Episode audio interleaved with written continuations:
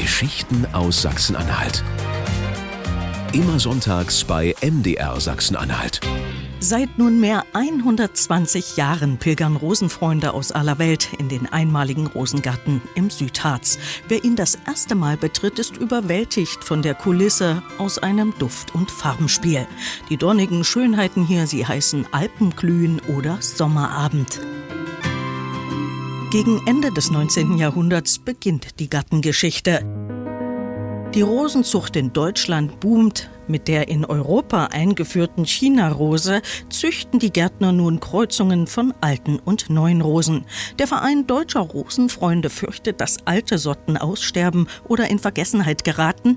Eine Idee keimt auf, weiß Hella Brumme, die ehemalige Leiterin des Rosariums. Es gab den Vorschlag vom Verein Deutscher Rosenfreunde, ein Vereinsrosarium zu gründen. Das heißt, ein Platz, wo alle Rosen, alle historischen Rosen, die im Mittelalter zum Teil entstanden sind, ihre Heimat haben und nicht verloren gehen. Der Sangerhäuser Kaufmann und Rosenfreund Albert Hoffmann ist es, der bei den deutschen Rosenfreunden seine Stadt als Standort ins Gespräch bringt. Auch die Konkurrenz bringt sich in Stellung. In Sangerhausen gibt es ein Gelände um ehemaligen Stadtpark, der verwildert war, um die drei Teiche. Das könnte der Verein nutzen, um dort ein Vereinsrosarium anzulegen. Es gab noch andere Bewerber, Görlitz und Frankfurt am Main, aber die schieden aus, weil die viel Geld für ihr Gelände haben wollten. 1898 ist es dann beschlossene Sache. Sangerhausen punktet. Denn damals wie heute geht es ums Geld. Die Stadt stellt das Gelände kostenlos. Und das hat einen Grund. Der untere Teil des Rosariums, das war ein sogenannter Pflaumenhügel. Das heißt, wo Pflaumen und Schlehen wachsen, ist keine gute Erde. Also das war kein großer Verlust für die Bauern und die Stadt hatte das Gelände sowieso und deshalb auch das kostenlose zur Verfügung stellen.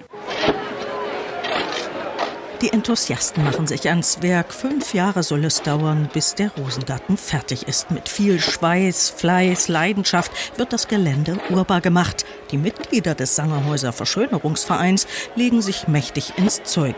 Wege werden gebaut, Zäune gesetzt, Beete angelegt. Über 2000 Pflanzen steuert der Deutsche Rosenverein bei. Dann merkte man natürlich schnell, dass man mit dem Verschönerungsverein das nicht alles abdecken konnte. Und dann gab es den Beschluss, einen Rosariumsgärtner anzustellen. Und da kam 1902 der Rosengärtner Richard Vogel aus Frankfurt nach Sangerhausen. Schon vor der geplanten Eröffnung wird klar, das Gelände ist viel zu klein, denn historische Rosen sind meist große Strauchrosen und die brauchen Platz. Hilfe kommt 1902 deshalb aus Amerika. Das war eine Amerikanerin aus Milwaukee, die dort Geld gespendet hat. Die hatte Wurzeln hier in Sangerhausen und war auch den Rosen zugetan, also war auch eine Rosenliebhaberin. Und dafür konnte man das Gelände zukaufen. Dann hat man auch schon vor der Eröffnung mit der Erweiterung begonnen. Auf sechs Morgen Land, also anderthalb Hektar, entsteht das lebendige Rosenmuseum. Im Eröffnungsprotokoll zum Rosenkongress am 3. Juli 1903 heißt es stolz. Wir haben sehr viel geschafft, aber es ist noch sehr viel zu tun. Und über die Jahrzehnte wächst der Rosengarten. Auch zu DDR-Zeiten findet die Welt wegen der Königin der Blumen nach Sangerhausen. Erinnert sich Hella Brumme, sie selbst hat 34 Jahre hier gearbeitet. Viele Rosen stehen hier nur einmal. Also die gibt es nirgends anders auf der Welt.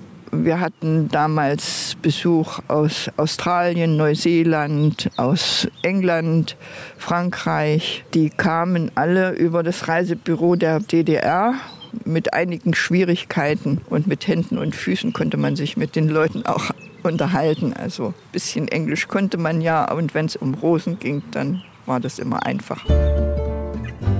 Heute ist das Europa-Rosarium in Sangerhausen zehnmal so groß wie zu seiner Eröffnung. 8700 Rosenarten und Sorten aus verschiedenen Ländern der Welt und Zeitepochen zeigen ihre Reize. Rund 30 Gärtner kümmern sich in der Saison liebevoll um die blumigen Schätze. Bis Oktober können sich Besucher mit allen Sinnen verzaubern lassen. In Sangerhausen, der Welthauptstadt der Rosen. Geschichten aus Sachsen-Anhalt. Immer sonntags bei MDR Sachsen-Anhalt. Und jederzeit in der kostenlosen ARD Audiothek-App.